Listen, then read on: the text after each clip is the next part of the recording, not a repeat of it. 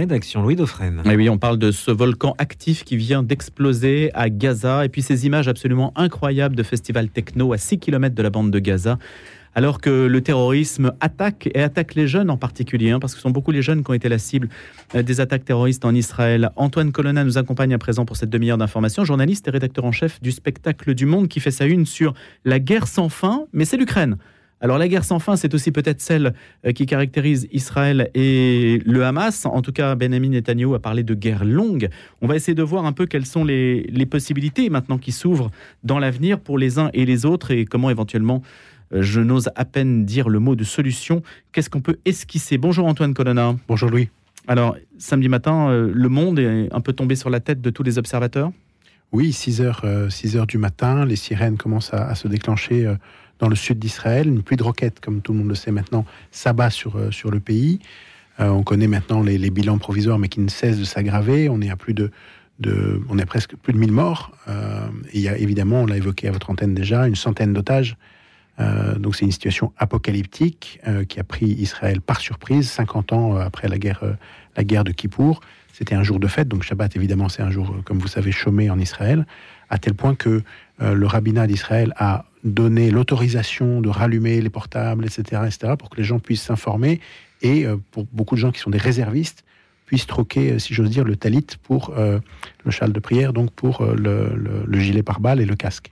Et donc cette armée populaire, Tsahal, aujourd'hui est mise en cause. Il y a un doute en fait sur la capacité à pouvoir assurer la sécurité qui est le maître mot, l'assurance vie d'Israël. Oui, bien sûr. vous avez raison de souligner que c'est une, armée populaire puisque les jeunes gens, filles et garçons, font des services militaires longs de plusieurs années pour, pour les garçons et les filles un peu moins. Euh, c'est une armée qui donne une société très horizontale, si vous voulez, en Israël. Quand, quand vous allez là-bas, vous constatez ça à tous les coins de rue. Vous avez des jeunes gens en uniforme armés. Euh, et, vous avez cette illusion à la fois de, en tout cas cette impression de sécurité et de hum, fragilité. Là, ce qui s'est passé euh, samedi, encore une fois, c'était un, moment de, calme. Le Shabbat était doublé d'une grande fête aussi religieuse qui, qui clôt tout le cycle en fait de la de, qui commence en fait au début du, mois de, de Des lectures de la Torah.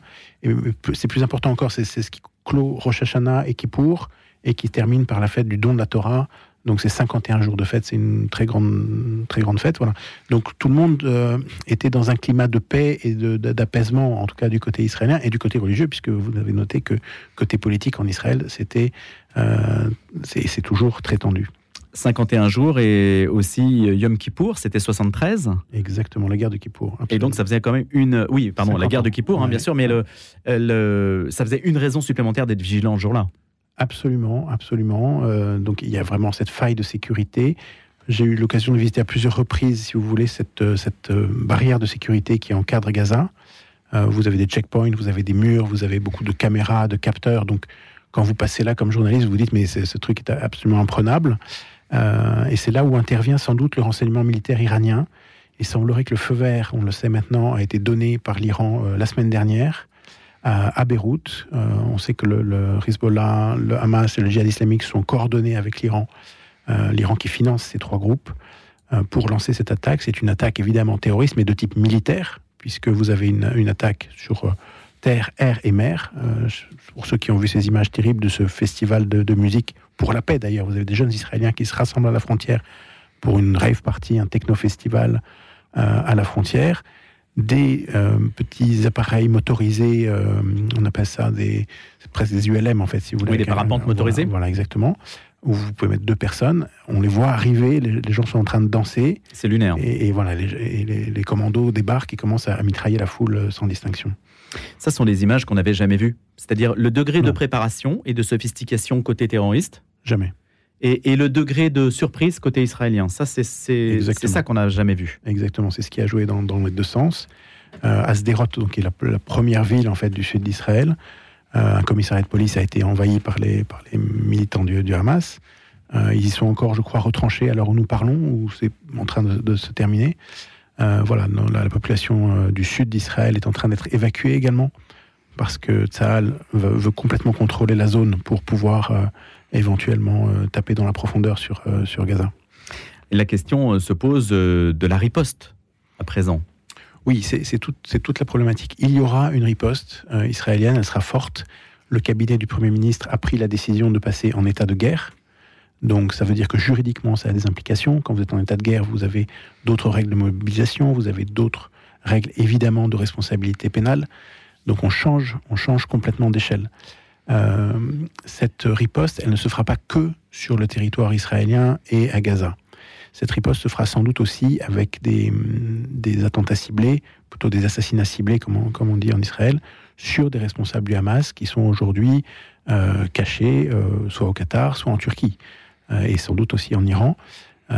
Donc on va voir comment, comment tout ça va être déclenché, mais je dirais que le style israélien n'est pas de laisser sans, sans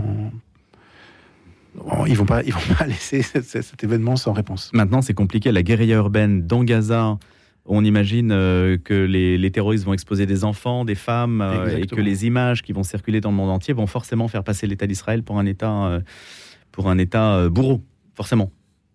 Et avec un risque de perte euh, élevé du côté des soldats. Alors il est possible qu'effectivement il y ait un, une forme de basculement de, de l'opinion publique, c'est-à-dire qu'aujourd'hui en termes d'image, il est clair, il n'y a aucun, aucun doute là-dessus que ce sont les civils israéliens qui sont les victimes, qui sont les, les martyrs même on peut dire. Euh, on reprend cet exemple de, de, ce festival de musique, ce sont vraiment des jeunes qui sont là pour la paix si vous mmh. voulez, donc c'est pas du tout euh, euh, des gens, des extrémistes qui veulent faire ce, que, ce que vous voulez à Gaza. De ce point de vue-là, ça rappelle le Bataclan. Et c'est un, un, un, Bataclan puissance, puisque vous avez quand même 250 morts sur ce festival à lui tout seul, hein, c'est-à-dire euh, 25% des, des, morts euh, au total côté israélien. La réaction chinoise, euh, comment l'interprétez-vous? Qui appelle à la retenue? Oui, parce que si, si, si, on prend la grande politique internationale, on est dans des, dans des, dans des mouvements qui sont intéressants. Premier mouvement, celui d'Israël qui se rapproche de l'Arabie saoudite. Ça, euh, c'est la suite des accords d'Abraham. Vous avez déjà les, Émirats arabes unis, vous avez le Maroc, vous avez un certain nombre de pays arabes qui ont tendu la main à Israël euh, d'une manière très, très positive, parce que c'est comme ça qu'on arrivera sans doute à faire la paix dans la région. L'Arabie saoudite était en train d'aller sur ce chemin, et donc ce n'est pas un hasard, au-delà de l'anniversaire de la guerre de Kippour, etc., si les Iraniens ont choisi cette date pour en réalité saboter le rapprochement entre l'Arabie saoudite et, euh, et, Israël. Je réponds à votre question sur la Chine. La Chine est engagée euh, avec d'autres pays, dont l'Iran, sur la construction des BRICS. Euh, C'est un, énorme mouvement international euh, qui, prévoit une dédollarisation du monde, etc. C'est une espèce d'anti-Occident, pas au sens médical du terme, mais au sens évidemment politique. Ce, conflit-là est lu par les Chinois dans cette règle-là ils ont une forme de, ils ont une autre manière de voir les relations internationales. Et pour eux, Israël, c'est quelque chose de lointain. Ils ont relativement peu de contacts. On peut noter qu'à la différence des, des, des, Chinois, et c'est nouveau, les Indiens, qui sont également membres des BRICS, euh, ont soutenu complètement Jérusalem. Est-ce qu'il manque un Mandela palestinien? Antoine Colonna ah, Oui, sans, sans, aucun doute, parce que s'il y a une solution euh, côté palestinien, c'est même pas un Mandela, en fait, c'est un Gandhi. Le jour où les Palestiniens adopteront la non-violence, mais alors là, on peut, on peut attendre longtemps, euh, alors à ce moment-là, euh, il y aura un adversaire très sévère. Tant qu'on mais Mandela a posé des bombes à un certain moment. Hein. Au procès de Rivonia, oui, il a été accusé de terrorisme. Donc on peut imaginer une évolution. Oui, on peut imaginer une évolution. Mais est-ce qu'il y a des figures en fait qui pourraient émerger autres que ces hommes en armes qui hurlent et qui massacrent? alors, alors, parfois on parle de Gaza pour dire que Gaza est une prison à ciel ouvert. Euh, ce serait intéressant de se poser la question de savoir qui est le geôlier. Euh, le Hamas a une responsabilité euh, terrible quand on regarde l'argent qui est dépensé chaque année pour la bande de Gaza, que ce soit par l'Europe, par euh, un certain nombre d'institutions internationales cet argent servirait à construire des dizaines de clubs med. Gaza est un, est un endroit fantastique, c'est un petit paradis euh, qui a été transformé en enfer, et c'est le Hamas le geôlier. La France, euh, la France a dit qu'elle pèserait de tout son poids dans la région. Est-ce qu'on peut imaginer que la France, à sa manière, joue sa partition? Vous évoquez le, le, le, poids de la France. Malheureusement, vous avez l'air de sourire. Le poids de la France euh, s'est réduit. Euh, le Liban est inexistant euh, et nous n'avons pas réussi à, à, les aider convenablement pour pouvoir oui. trouver une solution. Ça fait plus d'un an qu'ils n'ont pas de, de, gouvernement digne de ce nom, pas de président de la République. Les chrétiens sont en train d'être écartés du pouvoir au Liban. Le, le prochain chef d'état-major libanais sera sans doute un chiite. C'est une première. Le prochain euh, directeur de la Banque centrale, le, le, nouveau président de la Banque centrale est un chiite. C'est aussi une première. Donc, ça veut dire une mainmise encore accrue de l'Iran sur le Liban. Exactement. Et, et tout ça, nous n'avons rien pu faire pour l'en empêcher. Nous avons en revanche évidemment des liens importants avec les Émirats arabes unis. Euh, nous parlons beaucoup avec tous nos, ambassadeurs et, tous nos partenaires dans, la région. Le but est effectivement d'éviter un, enflammement de la région euh, à l'égard de ce conflit. Je disais tout à l'heure que, à l'image de ce que j'ai pu entendre de la part de certains chrétiens euh, avec lesquels on a pu discuter, que le sentiment des Palestiniens chrétiens n'est pas euh, d'être pro-Hamas, mais n'est pas non plus euh, d'être derrière Israël à 100%. Alors même si Jean-François Colossimo nous disait tout à l'heure qu'ils sont très minoritaires, et le mot qui revenait, c'est la justice. Il demande une forme de justice. Est-ce qu'Israël a non pas des concessions, mais des, évolutions dans ce domaine à, faire sentir? Malheureusement, chaque jour qui passe, les chrétiens sont de moins en moins nombreux au Proche-Orient. à Gaza, ils sont, ils sont passés sous la barre des 2%. Euh, c'est dire, ce alors qu'ils étaient, je crois, il y a encore une vingtaine de pourcents, il y a, il y a 30 ans à peine. Donc c'est compliqué pour les chrétiens. Ils, sont d'abord arabes. Euh, l'identité chrétienne reste dans la nation arabe. Donc ils ont une grande difficulté à s'émanciper de leur euh, arabité.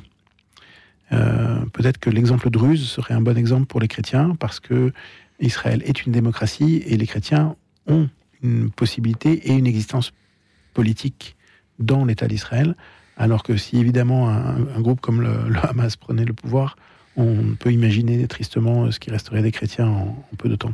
Vous pensez que les chrétiens seront solidaires de la riposte israélienne ou Non, ils ne seront pas. Ils ne seront pas. Et est-ce qu'on est la majorité d'entre eux Bien sûr, il y a, beaucoup hmm. d'exceptions. Euh, là encore, je reprends l'exemple du Liban. Chez les, chez les chrétiens libanais, il y a une véritable opposition entre ceux qui soutiennent ce qu'ils appellent euh, la résistance, c'est-à-dire Hezbollah. Ils considèrent que c'est une guerre de libération nationale arabe et libanaise contre euh, Israël, et puis d'autres chrétiens euh, qui disent non, pas du tout. Civilisationnellement, on est beaucoup plus proche des, juifs que de l'islam. Et ce clivage existe aussi donc en Israël Absolument. Donc là, on a deux situations relativement similaires entre le Liban et Israël. Est-ce que la Jordanie peut jouer un rôle? La Jordanie pourrait-elle accueillir des Palestiniens qui se retrouvent en état d'errance dans ce territoire dont on ne sait pas très bien comment le qualifier? En tout cas, il n'y a pas de place. Il n'y a pas de place pour deux États est-ce qu'il y a une solution avec des États limitrophes d'Israël? Ça, serait, ça serait une possibilité, euh, évidemment. Et, tous les pays limitrophes accueillent beaucoup de réfugiés palestiniens. Euh, évidemment, la Jordanie, euh, le Liban, on l'a cité. mais ce sont des pays qui, reçoivent aussi beaucoup de, réfugiés qui viennent de Syrie, etc. je dirais que dans leur malheur, la chance, c'est que ce sont des réfugiés qui ont une culture similaire. ils, ont la même langue, ils ont la même religion, c'est même la même ethnie pour la, plupart du temps. Donc leur assimilation rapide euh, ne, pose, beaucoup, enfin, pose beaucoup moins de problèmes que dans des cas où les cultures sont, sont opposées. Donc oui, bien sûr, c'est une possibilité, mais c'est aussi un, déséquilibre pour, euh, pour les pays qui recevraient ces populations supplémentaires. Parce que la Jordanie est un pays stable dans la région, on pourrait se dire, il y a un rôle à jouer pour ce pays dont on parle finalement assez peu. Justement, c'est parce qu'il est stable qu'il n'a pas envie de déstabiliser. Antoine Colonna, je rappelle que vous, êtes directeur de la rédaction du Spectacle du Monde qui fait sa une sur l'Ukraine, la guerre sans fin. Le frère Olivier Thomas Venard est à Jérusalem. Il est dominicain au couvent Saint-Étienne, professeur de Nouveau Testament à l'école biblique archéologique française de Jérusalem, non loin de la porte de Jaffa. Il vit depuis 22 ans euh, là-bas. Il est théologien et aussi directeur exécutif du programme de recherche La Bible en ses traditions. Il viendra d'ailleurs nous en parler la semaine prochaine parce qu'il y a une actualité à Paris au Collège des Bernardins. Mais nous l'avons appelé pour qu'il soit des nôtres ce matin et qu'il nous dise un peu comment il a vécu ce qui s'est passé samedi. Bonjour frère Olivier Thomas Venard. Est-ce que vous nous entendez de Jérusalem? Normalement oui. Normalement oui, mais bah, écoutez, le temps que la liaison se fasse avec le frère Olivier, Thomas Venard, on continue avec Antoine Colonna euh, du spectacle du monde. La guerre sans fin, la guerre longue de Benjamin Netanyahou. Qu'est-ce que ça veut dire une guerre longue? Ça semble s'opposer à l'idée de riposte. C'est-à-dire, c'est aussi peut-être une, je ne dis pas forcément un aveu d'échec, mais l'idée de se dire qu'on ne pourra pas taper fort et vite sans, sans, perte euh, militaire importante, et donc il va falloir peut-être repenser la riposte. Pour, euh, pour Israël, aujourd'hui, il faut se débarrasser de, la menace immédiate qui le ramasse. Ça, c'est le premier objectif. Donc, nettoyer tout le sud du territoire qui a été, euh, qui a été impacté, et après, faire vraiment une barrière étanche et trouver les responsables de cette attaque. Cette, cette attaque ne se limitera pas à Gaza. Il y aura des gens qui seront cherchés, on l'a dit tout à l'heure, euh, ailleurs, partout où seront les responsables du Hamas, comme il y a une traque aux nazis jusqu'en Argentine, il y aura une traque des responsables du Hamas. Mais ça, le Hamas l'a anticipé. Il se doute bien qu'Israël va répondre de cette manière-là. Exactement. Et donc, s'ils l'ont anticipé, ils savent le prix que ça va leur, leur coûter. Et donc, j'imagine que la stratégie du Hamas, en coordination avec l'Iran, c'est d'aller crescendo, c'est-à-dire que le djihad islamique en, Judée-Samarie, c'est-à-dire en, Cisjordanie, que euh, tous, les, amis finalement de la cause euh, du Hamas, jusqu'au Yémen, jusqu'en Irak, puissent rentrer selon un, calendrier bien précis dans la confrontation pour faire monter la tension. C'est sans doute pour ça que Benjamin Netanyahu euh, parle d'une guerre qui sera longue. Antoine Colonna, je me souviens avoir entendu à la télévision une personne qui habitait dans, dans cette partie d'Israël limitrophe de la bande de Gaza et qui disait qu'elle avait quitté Paris, euh, Paris où elle se sentait en, insécurité, pour aller vivre là-bas où elle se sentait en sécurité. Justement, la question qui lui était posée, mais pourquoi avez-vous déménagé dans cette région? Vous recevez quand même des requêtes régulièrement sur la figure. Et elle disait, mais là, au moins, ici en Israël, je sais qu'il y a une armée qui me protège. Mm. Sous-entendu, en France, personne ne me protège. C'est le sentiment que ressentent euh, d'ailleurs beaucoup de, juifs. Maintenant, est-ce que vous pensez que l'ALIA, le fait d'aller vivre en Israël, va être remise en cause par cette attaque du Hamas et que euh, beaucoup que des Israéliens pourraient tout simplement quitter le territoire en se disant que finalement l'Israël c'est le dernier endroit où on est en sécurité alors non, parce que, en tout cas pour ceux qui ont déjà fait leur alia, c'est pas c'est pas qu'un sentiment de sécurité, c'est une réalité palpable. Le problème en France, c'est d'une certaine manière, c'est un peu le, jeu de dés, c'est-à-dire vous tombez sur la mauvaise personne au mauvais moment et, vous êtes fichu. En Israël, vous pouvez être armé. Beaucoup d'Israéliens sont armés, beaucoup de civils israéliens sont armés. Les ripostes euh, sécuritaires se font en quelques secondes à chaque fois qu'il y a un attentat. Euh, voilà. Donc vous avez cette impression de contrôler d'une certaine manière votre destin, votre sécurité. Vous êtes chez vous, vous êtes souverain et vous avez le droit de vous défendre. C'est la grande différence. C'est la grande différence. Le frère Olivier Thomas Venard est avec nous à présent, je crois. Bonjour frère. Bonjour Louis. Je vous ai déjà présenté, donc je ne vais pas le refaire. Hein. On est heureux de vous avoir ce matin. On voulait simplement savoir un peu comment euh, l'école biblique euh, de Jérusalem et archéologique de Jérusalem, donc qui est au, cœur euh, de cette ville, de cette capitale du monde, comment est-ce que vous aviez vécu la situation Comment est-ce que vous l'appréciez? Eh bien, on les on, a été quand même saisi, comme tout le monde, d'une certaine surprise mmh. devant la soudaineté de l'attaque, le fait que apparemment euh, Israël même n'avait rien prévu. Euh, l'atmosphère à Jérusalem est assez étrange. Euh, nous avons entendu beaucoup d'avions qui passent au-dessus de nous. Hier matin, on entendait des troubles dans la ville, bien sûr. Donc euh, voilà, nous, notre communauté comme telle, nos, nos étudiants sont invités à une certaine prudence, comme tous les ressortissants internationaux. Mais j'étais frappé hier matin, dimanche, en circulant dans la vieille ville, de voir encore de nombreux groupes de, pèlerins. Hmm. Malgré, malgré l'ambiance que, que vous trouvez plus lourde que d'habitude Voilà, l'ambiance plus lourde que d'habitude. Moi, j'ai vécu toute la deuxième intifada à Jérusalem.